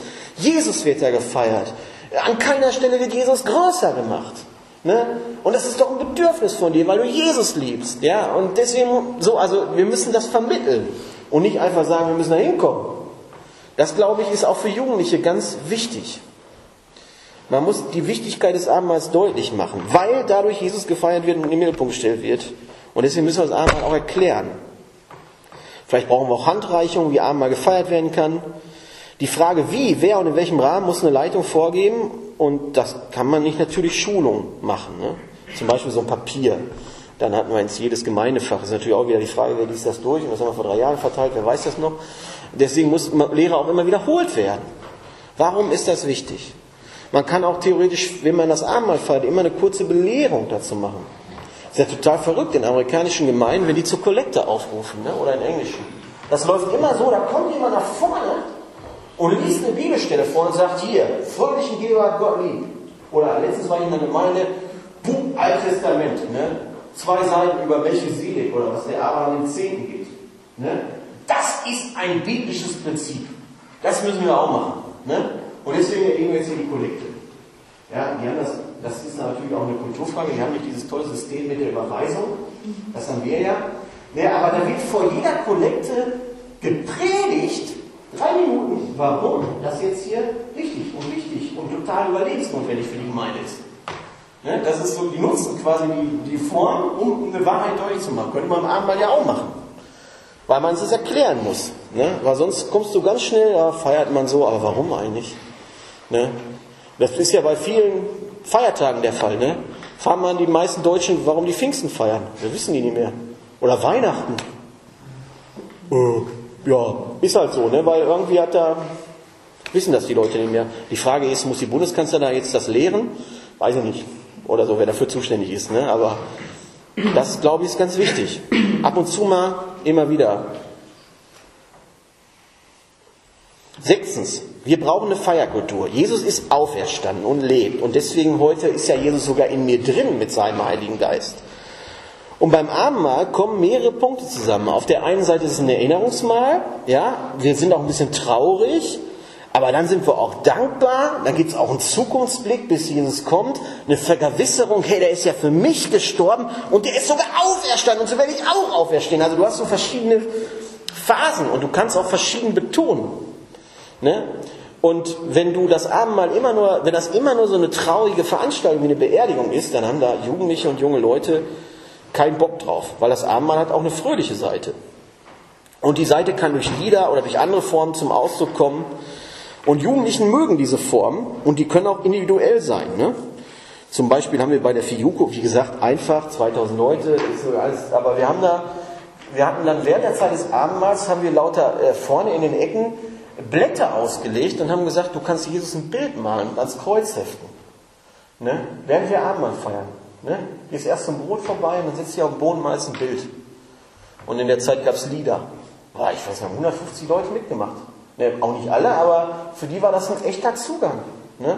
Eine Form, ja, toll, Bild, Kunstwerk. Ne? Und die haben super Bilder gemacht. Ja, weiß nicht, ob das mal 30 Mann geht oder so, aber das heißt, wir, wir, wir müssen auch die Fröh, also der Abendmann hat ja auch eine fröhliche Seite. Ne, das, das müssen wir auch betonen. Wir brauchen eine Feierkultur, ne, nicht nur eine Trauerfeierkultur. Und ähm, das ist ja auch so, wir leben seit 60 Jahren in einer Kultur der Freiheit. Und in, in einer Kultur der Freiheit, weil wir seit 60 Jahren keinen Krieg haben in Deutschland. Und in einer freien Kultur entwickelt sich alles und es wird immer diversifizierter. Ne? Früher gab es die Telekom, da musstest du anrufen, dir dein Handy, äh, dein Telefon. Ne? Heute gibt es im Festnetz schon 20 Anbieter und dann gibt es im, im Handy nochmal 20. Dann haben wir Strom, Strom, da weiß ich lange mehr, wie du nehmen sollst. Ne? Wir haben, wir, wir, es gibt nicht, Musikstile sind total, früher gab es Heavy Metal. Ne? Und dann merken sie schon, mit Heavy Metal kommst du jetzt nicht mehr weiter. Es gibt ungefähr 30 verschiedene Arten von Heavy Metal. Ja, dann kam Hip-Hop. Dann lässt du Hip-Hop, ne, Hip-Hop, äh, gibt ja verschiedene Arten von Hip-Hop. Also im Kunststil, im Musikstil, weil wir in einer Freiheit leben, wir erlauben Vielfalt. Ja, und unsere Leute, unsere Jugendlichen, die wachsen so auf. Jeder hat seinen individuellen Style. Ne, du, es, jeder hat seine eigenen Klamotten. Natürlich gibt es irgendwie Szenen und Trends, aber trotzdem haben wir eine, eine Vielfalt der Kulturen, der Sprachen, der Pizzerien, der Dönerbuden, der, wir allein die Restaurants, es ist Wahnsinn. Und das ist ja toll. Das geht auch nur, ne, weil wir seit 60 Jahren Frieden haben. Das ist, ja ein, das ist ja ein Ergebnis dieser Tatsache. Wenn du Krieg hast, dann wird alles wieder genormt. Ne? So schätze ich mal. Ja, aber da kann sich sowas ja nicht entwickeln. Und das spiegelt sich ja in, dem, in der Denkweise und in der Lebensweise von Jugendlichen und jungen Leuten, auch von uns wieder. Ja? In der DDR war das anders. Da gab es nur den Trabi und Wartburg. Das war ganz einfach. Ne? Ja, und dann jetzt Automarken, da gibt es ja schon alleine bei VW gibt es ja schon alleine zehn verschiedene Modelle. Ja, und warum, das, in dieser Kultur leben wir und beim Abendmahl haben viele Gemeinden aber eine ganz einseitige Kultur. Ne? Und wundern sich dann auch, funktioniert nicht. Weil das muss ja so gefeiert werden. An der Stelle wird die Freiheit nicht zugelassen. Das ist aber eigentlich völlig anders, als wir sonst leben. Jetzt ist nicht alles, wie wir sonst leben, richtig, aber gegen Vielfalt, tja, weiß ich nicht, ob die Bibel da was hat. Gott hat es ja unterschiedlich geschaffen. Und ich würde mir wünschen, oder ich glaube, dass es Jugendlichen hilft, Jesus in den unterschiedlichsten Stilen auszudrücken. Und trotzdem muss er natürlich irgendwie auch eine Form finden. Siebtens, wir brauchen eine spirituelle Kultur. Der postmoderne Mensch, sagt man, ja, moderne, postmoderne, in der wir jetzt leben, und Jugendliche wachsen so auf, nicht alle, aber die meisten, der liebt es zu schmecken, zu fühlen, zu sehen, Spiritualität, eine Kerze, ähm, zu staunen, zu weinen, seiner Freude Ausdruck zu verleihen. In der evangelischen Kirche wird das Abendmahl oft eingeleitet mit Sehet und schmecket, wie freundlich der Herr ist, auf dem Psalm 34. Ähm, und deswegen muss man ja zum Beispiel in der evangelischen Kirche kommt man ja nach vorne und feiert Abendmahl. Machen wir in unserer Gemeinde manchmal auch. Ja, stellen wir mehrere Tische auf und dann sagen wir, jetzt kommt nach vorne zum Tisch des Herrn. Da ist plötzlich Bewegung drin. Das ist nicht erstarrt. Da ist Interaktion. Das ist spirituell. Du stehst da, guckst dir in die Augen. Ja, ist ein bisschen peinlich auch, ne? Und so. Also ist, ja, ähm, aber warum denn nicht? Ja, das ist, ist doch nicht, das ist doch nur das Brot durch die Reihen zu gehen, jeder nimmt. Das ist, das ist so, klar, ist nicht falsch, machen wir auch oft. Aber es gibt mehr. Und Jugendliche lieben mehr. Die möchten ihrer Freude Ausdruck verleihen. Ne? Und die möchten, ja, deswegen haben wir bei der Fiyuko halt auch, auch, Bilder malen lassen und haben den Leuten, äh, da, haben, da sind die Leute auch nach vorne gekommen, ne? Und ähm, dann haben wir hinterher so Lieder gespielt wie ähm, Vor deinem Thron tanze ich nun, ja? Und die Leute haben getanzt, ne? Tja, war cool, geht ja jetzt in Siegen. Hier ging das nicht. Ja, die Leute dachten immer, wir verbieten das hier, weil wir Brüdergemeinden sind. Nein, nein, das ging in der Halle nicht, war eine Sicherheitsauflage. Aber in Siegen geht das. Ja, deswegen haben wir das diesmal ganz zaghaft erst, weil die Leute ja auch so geprägt. Ich bin, aber da geht es mir auch nicht darum, dass wir jetzt hier tanzen müssen. Ja, das ist ja nicht das Ziel. Aber wenn jemand sagt, das ist meine Form, ja, Jesus zu feiern. Und David hat das ja auch gemacht. Der hat Gott gefeiert. Ne? Der ist ja da, der, der hat den Lobpreistanz gemacht. Oder von mir aus können die auch Fahnen schwenken. Ja, wenn die damit meinen, Gott wird geehrt, vielleicht freut sich der Gott drüber. Ja, das ist mir doch egal. Hauptsache, die feiern Jesus. Ne? Wir denken ganz stark in Schublade. Oh, Fahnenschminken, charismatisch. Geht gar nicht. Aber es geht doch nicht um charismatisch. Ne? Früher habe ich immer gedacht, wenn neben mir einer die Hände gehoben hat, oh, Charismatiker, musste Abstand. Ja? Heute hebe ich selber die Hände. Ja? Könnte anstehen. Ja, so bin ich geprägt worden. Ne? Wenn bei uns in der Jugendstunde einer mit der guten Nachricht Bibel kam, ja, kennst du, ne? Hat schon mal ein dickes Minus. Da muss ich jetzt vorsichtig Also der Gastreferent, ne? Der ist bestimmt historisch kritisch. Ne? Ja. nach meiner Bibelschule-Ausbildung weiß ich, einer der besten Übersetzungen, besonders die referierte, ist die gute Nachricht. Jetzt gibt es ja auch die andere, die NGÜ. Aber so bin ich geprägt. Ne? Ähm, aber ist Erziehung. Ne? Stimmt gar nicht. Ne? Ist so mittlerweile. Ja, meine Lieblingsbibel ist die gute Nachricht und ich hebe die Hände beim Lobpreis. Ähm, das hat ja nichts. Ne? Das ist ja, ist ja nur eine Ausdrucksform. Ne? Eine körperliche.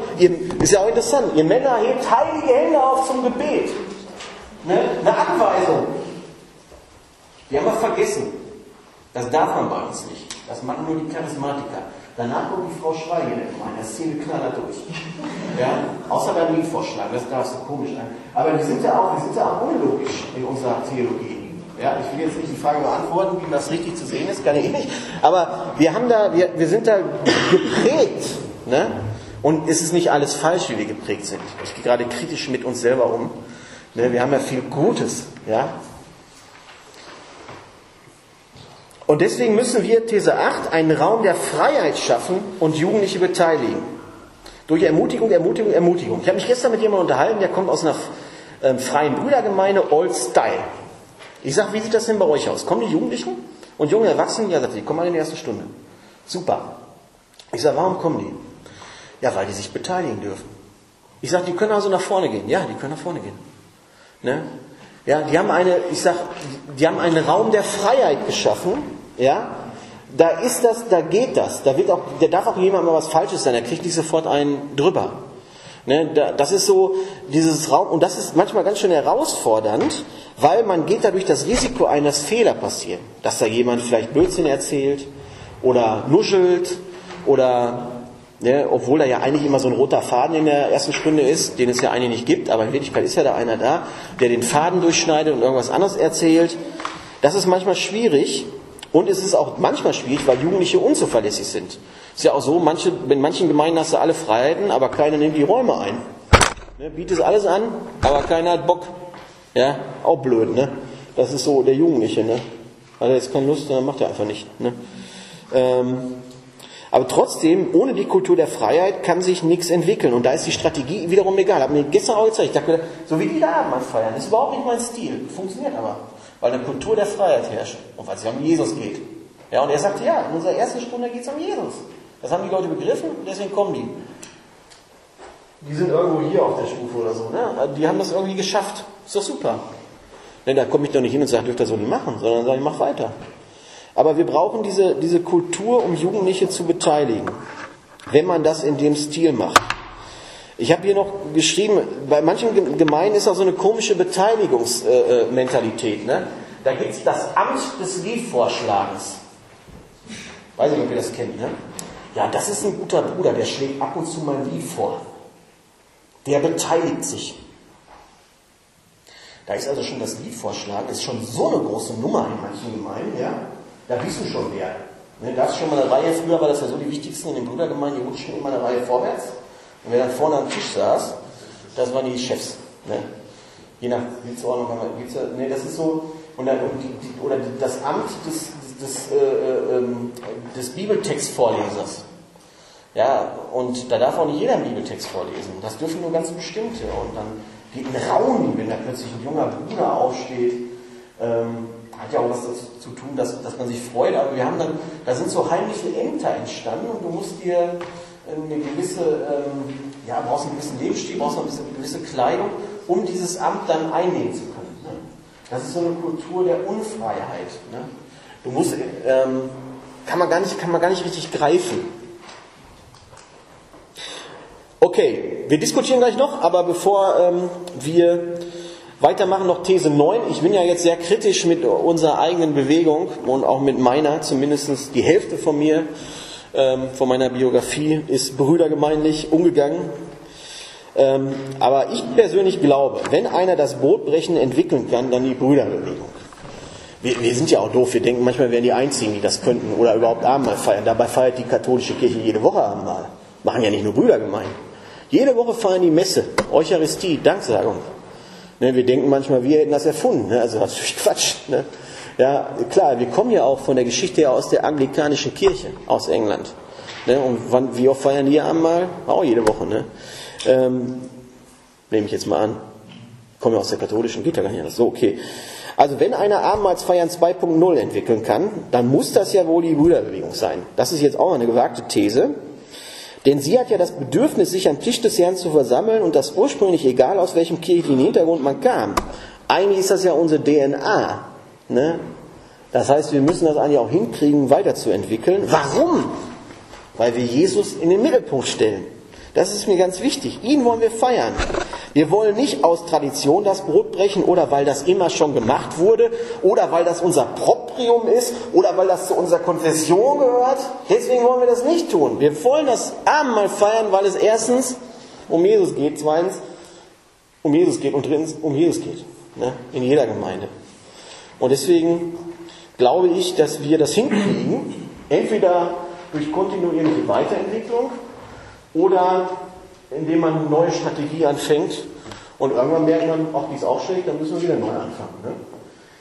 Alles herausfordernd. Ja, neun Thesen, ich hab's leicht hier, ich stehe vorne, baller euch zu, gehe gleich wieder. Ja, ihr fahrt nach Hause, ich auch. Ähm, die Praxis wird zeigen. Lass uns noch ein bisschen reden. Wir haben noch fünf Minuten.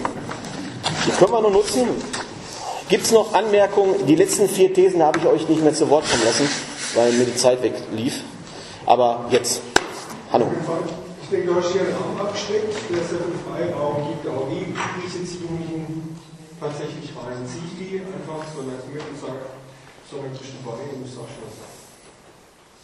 Ist das schon eine Antwort auf die Frage? Oder? Begleitend dazu, ja. Ja. Ähm, also ich glaube, das, was all diesen neuen Vorschlägen der Entfaltung, sag ich mal, gegenübersteht, ist die Tatsache, dass diese Vielfalt auch gleichzeitig wieder eine, ein Verlust an Glaubwürdigkeit ist. Wenn man das jetzt einfach mal, wenn man sich den Koran anguckt, der vor 200 Jahren so gepredigt wird, wie heute vom Pierre Vogel auf dem Marktplatz gepredigt wird, das ist immer gleich. Und die Leute, warum auch immer, begeistern sich dafür. Und wir haben unsere äh, zigtausend verschiedene Denominationen. Und ich glaube, das ist das, was die größte Herausforderung bei der ganzen Sache ist. Dass einfach dadurch, dass es diese Vielfalt gibt, dass die Leute irgendwann da stehen und gar nicht mehr wissen, okay, was ist denn jetzt überhaupt noch richtig und falsch. Und ich glaube, das ist auch ein wesentlicher Punkt, der es uns schwer macht, Jugendliche für das Abendmahl zu begeistern. Oder überhaupt dafür zu begeistern, Gottesdienste zu gehen. Mhm. Kann sein, ja. Ja? Ja, ich wollte sagen, du hast das eigentlich sehr gut aufgelesen, diese Dinge, die wir alle so hier jetzt durchgearbeitet haben. Aber ich glaube, es muss uns eins wichtig werden, dass die Belehrung, was du vorhin sagtest, finde ich ganz wichtig. Wenn wir vorhin sagen, äh, die erste These war Beispiel am Ende, es muss, er muss Durst haben, oder das werden in dem Falle, wer Abendmahl feiert oder das Brot bricht, muss Jesus lieben. Und ich denke, wenn es uns das gelingt, unsere Geschwister hinzuweisen, junge Leute, weil mir geht es nur um junge Leute, dass die das gerne haben, dass sie dann kommen, dann gelingt uns auch. Oder einmütig als Ältesten, als Gemeindeverantwortliche dafür da sind. Ich denke, so wichtig ist auch, ich glaube das schon nicht. Wir müssen das laufend tun. Nicht nur einmalig, sondern immer wiederholt tun, dass es jedem Einzelnen wichtig wird und immer wieder auf eine Basis stellen, die alle mitbeteiligt werden können. Aber ob das uns immer gelingt, ist eine Frage. Wir haben auch viele Wege gegangen, ja, alles mögliche Tisch auf der Decker vom Tisch, die Kerze anbrennen, Musik spielen und so weiter. Und dann kam das große Lösungsproblem, wurde dann der Lobpreis eingeführt. Da habe ich gedacht, ja, dachte ich, da wird es jetzt so sein, dass viele junge Leute sagen, jetzt haben wir den Lobpreis im Gottesdienst, jetzt brauchen wir Anbetungsstunde nicht mehr. Und tatsächlich ist das ein Stück gewesen. Viele junge Leute sagen, wir gehen zum Lobpreis, aber nicht mehr zur Anbetung. Und das tut mir persönlich sehr leid. Ja, weil man da offensichtlich den Wert des Lobens und Dankens unseres Herrn ein wenig verrückt oder beiseite gestellt hat. Und ich denke, das muss wieder groß und wichtig werden, wie es in diesen Tagen Also, Hanno, ich denke auch, dass das ist so, so ein Stück eine Antwort auch darauf, wenn du, du müsst, man müsste Jugendlichen eventuell im 1 zu 1 Gespräch klar machen, dass ähm, Jesus, den wir lieben, erstmal sagt, wir sollen das Abendmahl feiern. Ja, das ist ja schon eine Belehrung. Äh, aber letztendlich, wenn der das nicht, wenn der das nicht kapiert will, dann, dann, dann kommt er nicht. Ne? Ähm, dann kommt er nicht. Das ist so. Ja, also ich glaube, das Ziel 100% aller Gemeindemitglieder bei jedem Abendmahl, das ist ja sowieso Quatsch. Das gibt's ja, das ist ja gar nicht erreichbar. Ne? Aber möglichst viele auch möglichst viele junge Leute. Das kann man schon erreichen. Oder man spielt eben mit den Formen. Ne? Man lässt, man, also deswegen, die Frage ist auch immer noch für mich, ist es das Ziel, dass möglichst viele in einer Veranstaltung sind und Abendmahl feiern oder dass möglichst viele Abendmahl feiern? Also ich finde es immer ganz traurig, dass man jugendlichen Grenzen setzt in ihrer Anbetung. Also wenn sie, doch beim Abendmahl mit Lobpreis zu Jesus kommen, warum setze ich da Grenzen und warum habe ich da ein Problem, dass sie dann irgendwo anders nicht mehr hinkommen? Aber wenn sie da ihre Erfüllung finden, ist es doch eigentlich, habe ich doch eigentlich mein Ziel erreicht. Ja, das wäre dann der Ansatz, ne? möglichst viele feiern einmal, von mir aus auch in unterschiedlichen Veranstaltungen. Das, da merkst du natürlich auch, dann, bei einer 50-Mann-Gemeinde zum Beispiel ist es natürlich dann wieder schwierig, weil du, das ist, du hast ja auch eine Art Gruppenpädagogik, die da funktioniert. Ne? Das ist ja natürlich total komisch, wenn du, von, du bist eine Gruppe von 50 Leuten und 15 feiern dann extra. Das, das macht mit einer Gruppe was. Das, das ist ja auch noch ein Aspekt. Ne? Ja, ja? Das ist eigentlich sehr schade mal verschiedenen Orten. Das hatten wir heute Morgen, wurde das ja so nochmal hervorgehoben, wie die Korinther wohl gefeiert haben. Da waren welche, die hatten gutes Essen, die haben für sich da gefeiert. Da hatten welche nichts, die haben da gefeiert. Aber das hatten keine Einheit. Und ich glaube, das ist ja heute hier, sind wir heute hier da, um das so ein bisschen zu gucken, wie kann man Einheit schaffen und alt und jung, das ist voll der Spagat, dass Gott uns da zumutet. Aber ich finde das wertvoll, wenn das gelingt. Aber du könntest das ja auch anders erreichen. Ne? Du könntest sagen, in der Apostelgeschichte, die ersten 3000, wenn die überhaupt jemals gemeinsam Abendmahl gefeiert haben, die haben hin und her in den Häusern gefeiert. Könntest du in der Gemeinde auch machen, aber zweimal im Jahr machst du das große Abendmahl-Event. Mit extra Flyer, toller Lobpreis. Wenn ich sage, ja, wo alles zusammenkommt. Das, das, das, das geht ja auch. Aber ja, das muss dann jeder, jede Gemeinde selber entscheiden. Ja. Ich glaube, die, die, die große Schwierigkeit ist zum einen, dass man schon gucken muss, wie groß sind die Gemeinden. Ja, ganz wichtig. Äh, wie gesagt, die 3000, die da am Anfang zum Glauben kamen, das war ja schnell viel mehr. Die hatten natürlich ein räumliches Problem, die mussten sich das überlegen. Ähm, aber ich, was ich noch wichtiger finde, ist dieses Stichwort, du hast sehr viel von Freiheit gesprochen. Und da kam sehr viel Freiheit. Das ist, glaube ich, gut, das ist super gut. Aber das Problem ist, dass das ähm, gesellschaftlich zum, äh, zum Individualismus geführt hat. Genau, das ist das andere, ja. steht dem Gedanken der Gemeinschaft und der Einheit und des Zusammenseins des Leibes Christi, auch des lokalen Leibes Christi, entgegen. Ja. Und das heißt, je mehr ich individualisiere, das heißt, je mehr ich erlaube, dass anschließend die rothaarigen Brillenträger und ähm, Männer mit und werden sich auch noch alle eine eigene Form suchen, in der sie sich glücklich fühlen, wie sie jetzt anbeten oder Armband feiern, teile das jetzt bewusst auch mal in die andere Richtung, das wird im Grunde genommen ähm, dazu führen, dass Einheit stirbt. Genau, das ist die eine Seite der Medaille. Ja. Habe ich jetzt, was heißt Freiheit? Heißt Freiheit, jeder Einzelne oder wenn vielleicht jede noch so kleine Gruppe sucht sich ihren eigenen Stil, Hauptsache sie wird glücklich. Ich glaube, dann widerspricht das dem, was die Bibel unter der Einheit des Leibes Christi vor Ort ähm, versteht.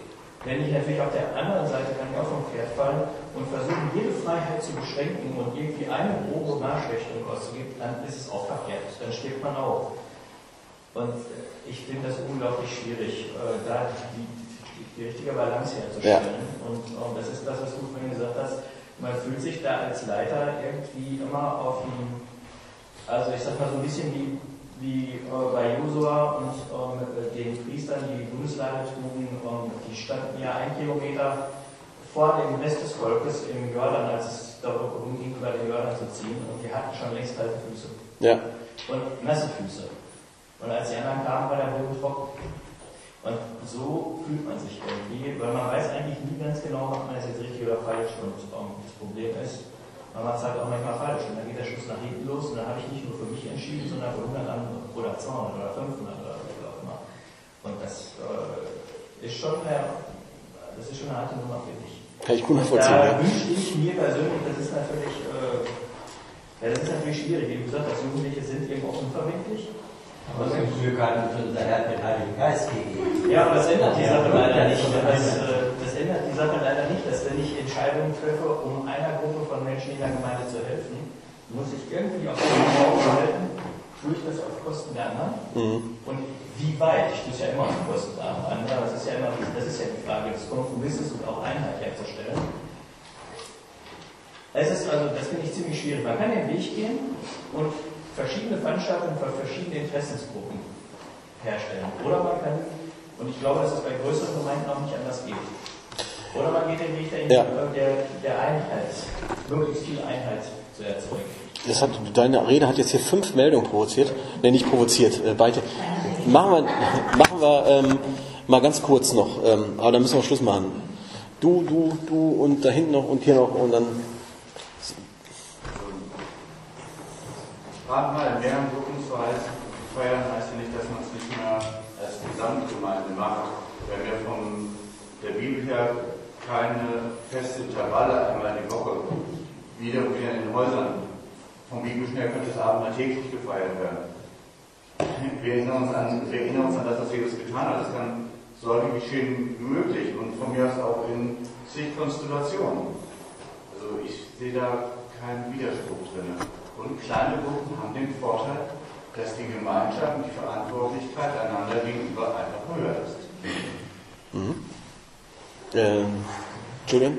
Ja, ich glaube, dass man diese Freiheit beim Abendmahl, also diese, diese, diese Unterschiedlichkeit, die sich darin ausdrückt, dass man die gewinnen kann oder das leben kann durch so eine gesunde geistliche Toleranz von beiden Seiten, sowohl von jung als auch von alt.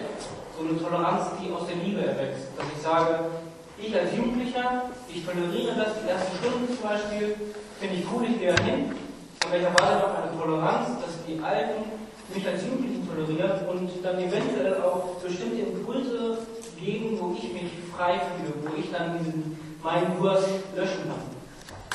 Und das geschieht doch mit Liebe. Und wenn man, wenn man dieses Fundament, diese Basis hat, ich glaube, dass man auch gemeinsam loben und kann.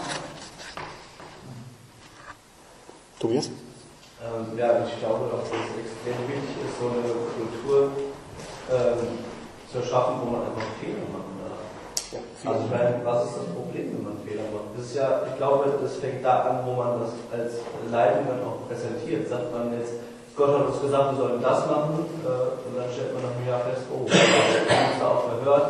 Oder sagt man der Gemeinde einfach, hier, wir sind ein Teil von der Gemeinde. Wir entscheiden nicht was einfach, äh, weil wir denken, das ist jetzt cool, dass ihr das macht.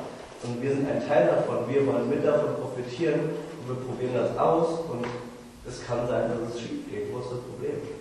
Mhm. Und wo ist das Problem danach, ehrlich zu sagen, hier, wir haben einen Fehler gemacht und vielleicht ist es cool, wieder das zu machen, was wir vorher gemacht haben. Fehlerkultur. Ja, ich wollte ähm, hier drauf eingehen, weil, also so meine Erfahrung, die ich bis jetzt gemacht habe, ist, dass eben äh, ja, nur ganz wenig da experimentiert wird, dass eine spezielle ähm, Form mit Abendmahl zu feiern. Ähm, und irgendwo ja das Problem besteht, dass einfach ähm, ein Großteil der Gemeinde oftmals nicht kommt. Ähm, und wenn man sich nicht bemüht, irgendwie eine andere Form zu finden, ähm, steht es. Also, Weil ganz viele nicht kommen. Du hast das Schlusswort, ich habe das letzte Wort. Ja, gerade wenn durch eine gesunde Lehre vermittelt wird, was das Ziel ist, dann kann man doch auf vielen verschiedenen Wegen dahin gehen. Dann kann man auch in einer Veranstaltung mehrere Möglichkeiten, also eben Raum für Kreativität äh, einbringen, dass, dass vielleicht auch Leute äh, rausgehen und äh, von Leuten für sich beten lassen, in dem Zusammenhang oder vorgehen und ein Bild malen oder eine Lobpreisgruppe, die halt äh, spielt und das äh, kann auch parallel laufen. Das muss nicht äh, alles in einzelnen Gruppen unterteilt sein. Er kann auch in einer Versammlung Raum für viele sein und viele mit einbeziehen. Vielen Dank für eure Beteiligung, auch für eure engagierten Beiträge. Ähm, ich habe jetzt gedacht, so aus der Diskussion zum Schluss, eine These fehlt noch. Ähm, die würde ich beim nächsten Mal ergänzen. Das ist dieser Aspekt, wir sind auch Geschwister. Ne? Wir sind auch ein Leib, da geht es auch um Gemeinschaft. Ähm, also das Freiheit und Gemeinschaft, das muss irgendwie Hand in Hand gehen, ne? sonst läuft der, der Laden auf Dauer nicht rund. Ähm, das, das sind so beide, beide Punkte. Den, das wäre die zehnte These, die man noch ergänzen könnte. Und es gibt wahrscheinlich noch mehr.